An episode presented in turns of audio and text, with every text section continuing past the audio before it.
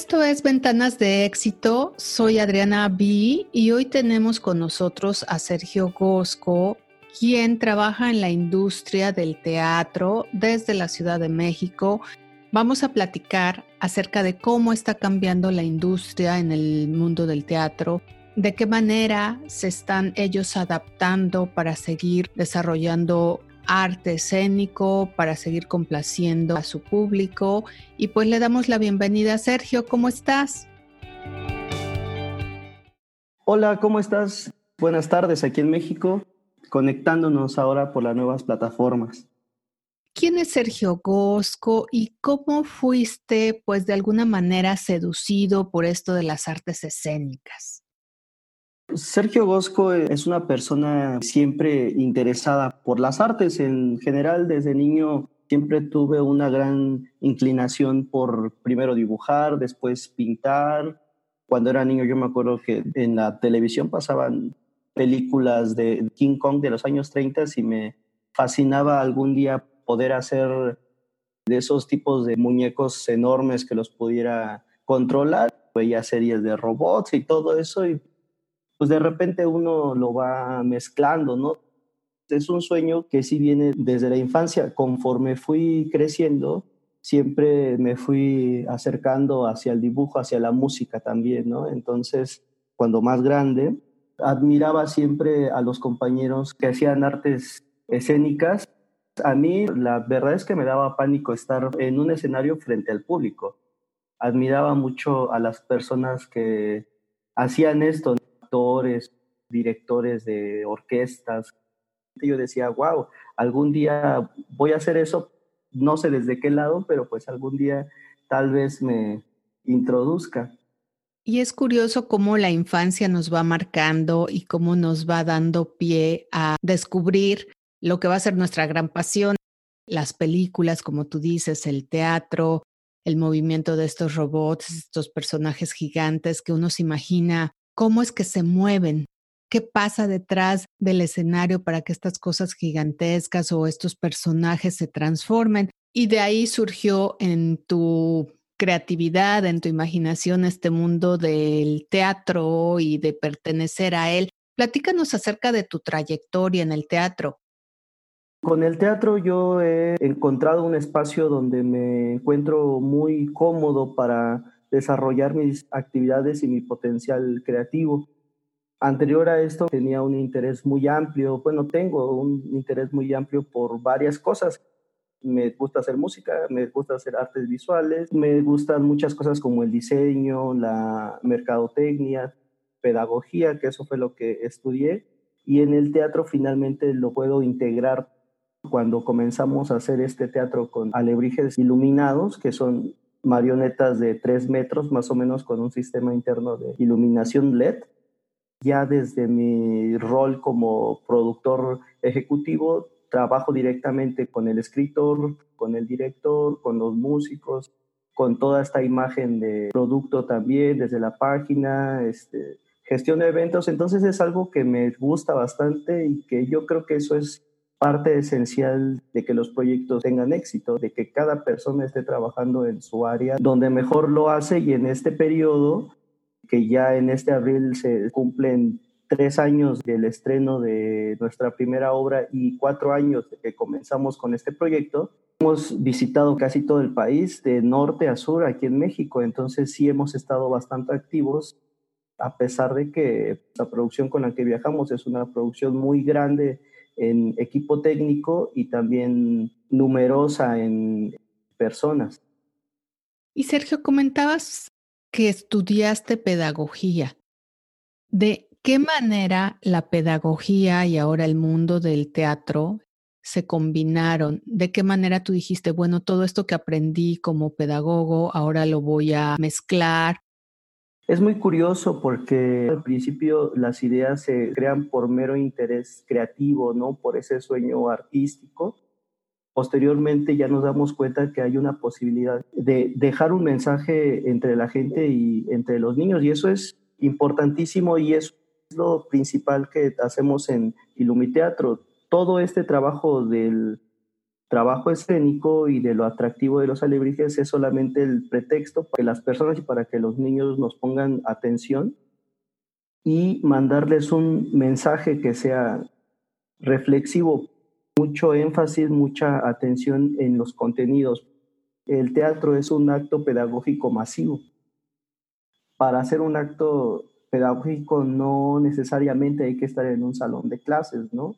Y qué mejor que se pueda hacer ante 5.000 personas, por ejemplo, ¿no? Y creo que eso es súper enriquecedor. No, no es mejor que, que ser maestro, ni tampoco peor, sino es otra cosa distinta, es otra manera de cómo podemos este, hacer este ejercicio pedagógico también. Me gusta mucho esa definición y además me encanta lo que está haciendo Ilumiteatro, el trabajo con los artesanos, el trabajo pedagógico que hay en un escenario y el hacer conciencia de ciertos temas que ahorita vamos a platicar. ¿Cuál es el trabajo que se ha venido desarrollando? ¿Cuáles son los temas y cómo intervienen también los artesanos en esta puesta en escena? Creo que los niños se asustan muy rápido si les dices van a ver teatro educativo, teatro pedagógico. Creo que hay cierto rechazo, ¿no? Porque pues eso es lo que ven todos los días en la escuela. Cuando comenzamos este proyecto, pues yo también estaba colaborando como artesano y también soy creador de una pieza, la, la que lleva el nombre Coco, que es un alebrije blanco, que es el personaje principal, y le hacen bullying por no tener color. En un mundo donde todos los alebrijes tienen colores, ¿no? Donde se podría pensar que hay eh, todo tipo de libertad. Siempre hay el que es diferente y este es el caso de Coco. El alebrije como tal, como un ser místico de nuestra cultura popular, es muy atractivo y lo vemos ahí claramente en las películas, la que sacó Disney y Pixar hace un tiempo, que es la de Coco, que no tiene relación con nuestro personaje, porque nuestro personaje se refiere a el Coco y se estrenó antes del estreno de la película. Creo que eso es importante mencionarlo. Y entonces es ahí donde nosotros aprovechamos el trabajo de los artesanos, que no sería mucho, si no está basado en un buen guion también, ¿no? Y en una buena dirección escénica y por supuesto en una buena música y también con los actores correctos, ¿no? Creo que contamos con la buena fortuna de congregar un gran equipo de trabajo donde todas las personas tienen eh, bastante voluntad y bastante talento y trabajo, ¿no? Todo esto como para lograrlo y eso se ve reflejado en el escenario. Tuvimos un aforo de 6.200 personas en una sola función, entonces eh, está creciendo mucho el público que nos sigue y eso es importante y también es una responsabilidad fuerte los contenidos, ¿no? ¿Qué es lo que decimos ante ese número grande de, de personas? Sobre todo porque un porcentaje muy importante son niños a los que ustedes les están dando un mensaje a través del teatro, a través de un mundo fantástico, además hermoso porque es a través de nuestro arte popular. Considero que es una misión con mucha conciencia, con mucho trabajo creativo y que además tienes el equipo, todas estas personas involucradas que forman parte de este gran proyecto. La propuesta de fiesta de Colorícuaro, ¿cómo piensan implementarla ahora que están surgiendo tantos cambios en el mundo? No podemos en este momento y tampoco sabemos cuánto tiempo va a pasar todavía, seguir reuniéndonos en grandes grupos para disfrutar la belleza del teatro. El teatro es básicamente un espectáculo presencial, es un acto que se tiene que hacer en vivo. Se han usado recursos en este periodo de la cuarentena de otros compañeros que también hacen teatro, que es vía streaming, lo cual está bien que se comparta y también veo que se acerca cada vez más a la industria del cine. Pues es un gran monstruo que ya tiene todo un mercado ya estable. Creo que la carga fuerte para espectáculos en vivo viene para el siguiente año, 2021. El teatro va a ser una gran herramienta para la reactivación económica, porque cuando nosotros montamos un espectáculo en vivo en una explanada, eso genera también empleo secundario, también hay gente que está vendiendo, se genera turismo, hay restaurantes, hoteles.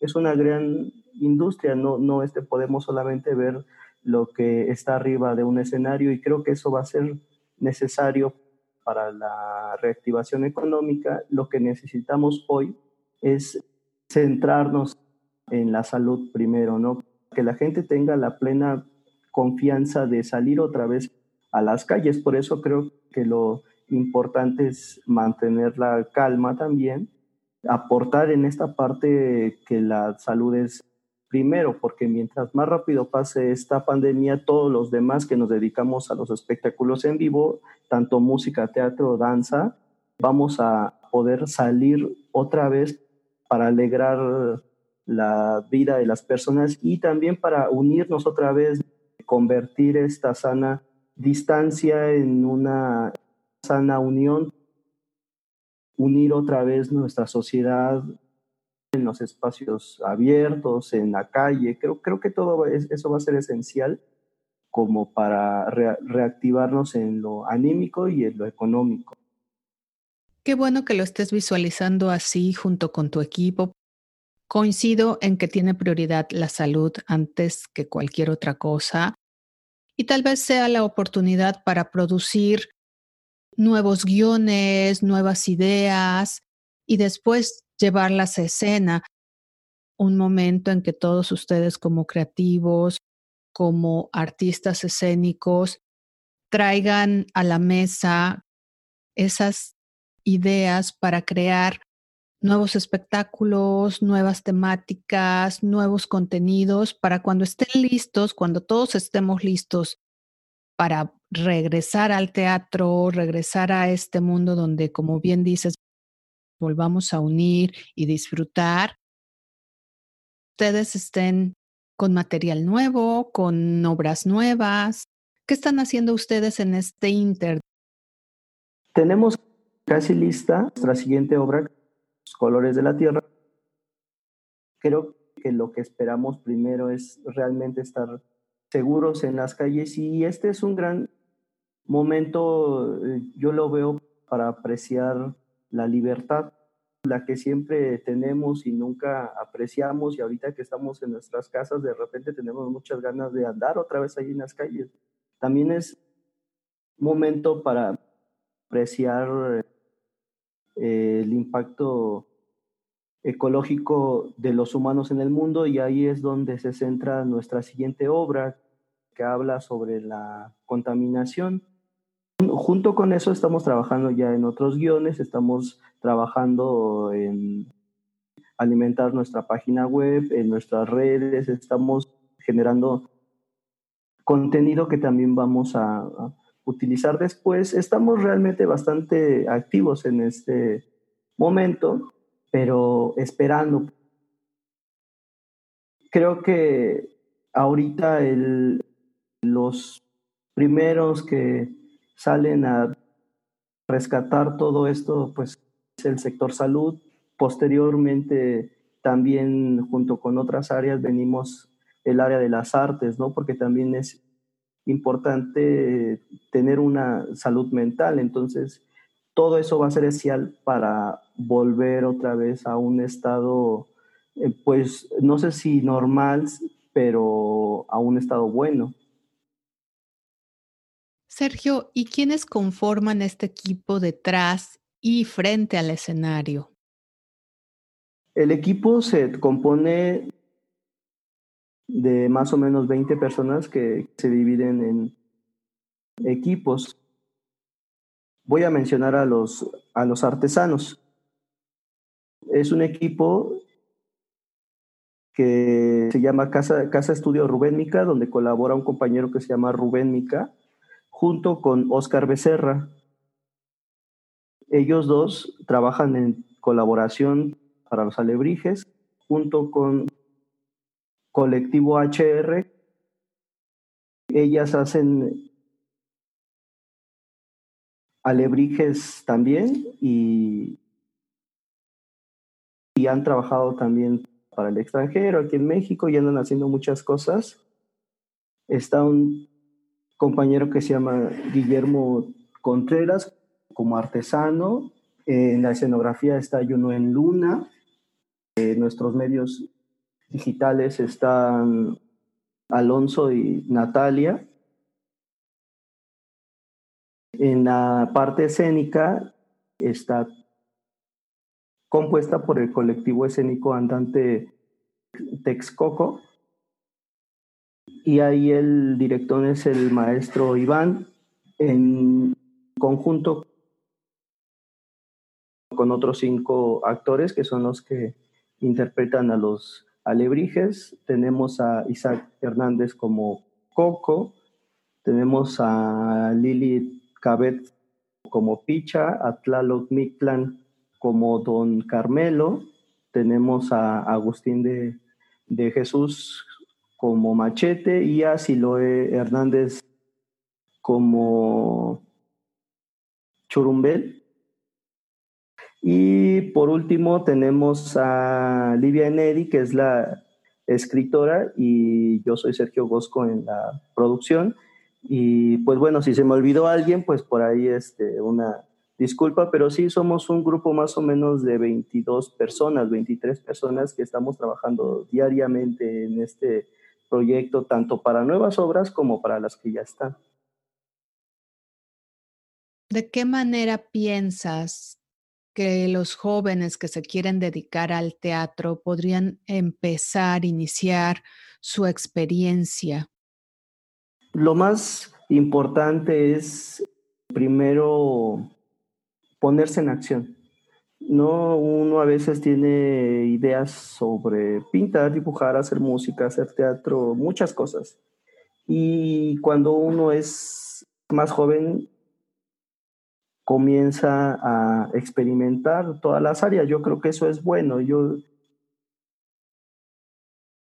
estar probando muchas cosas a la vez también, ¿no? Y lo importante es ponerlas en práctica y materializarlas, porque cuando uno las hace, de repente se da cuenta si quedó bien o no quedó bien, o seguimos por ese camino o agarramos otro, ¿no? Entonces yo, yo creo que es divertirse y tener mucha pasión a esto. Primero es como el proceso de aprender a escribir, a leer, a, tocar música. Uno primero tiene un contacto directo con el instrumento y posteriormente vamos aprendiendo lo que es notas y ya toda una estructura y disciplina artística que el área requiere y ya posteriormente se comenzarán a abrir espacios, ¿no?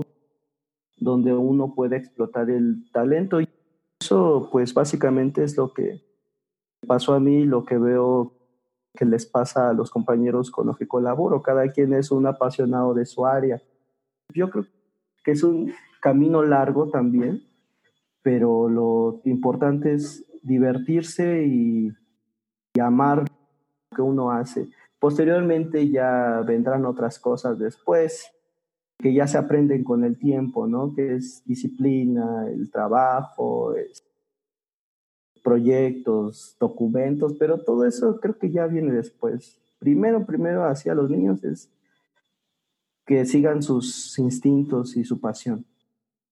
Pues le deseamos muchísimo éxito a todas esas ideas que se están trabajando, que se están concretando, a toda esta nueva obra.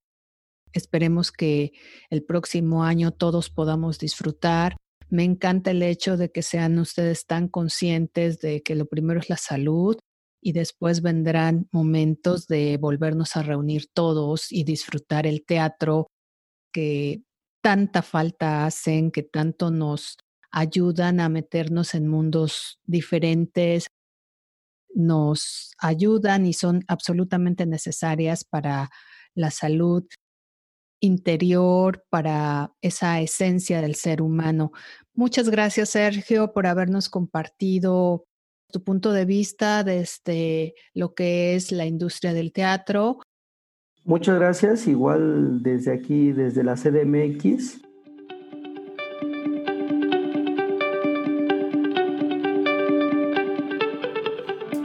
Nuestro próximo episodio viajaremos a Seattle para platicar con Ana Cristina Mendoza, coach de vida. No te lo pierdas y conéctate con el talento.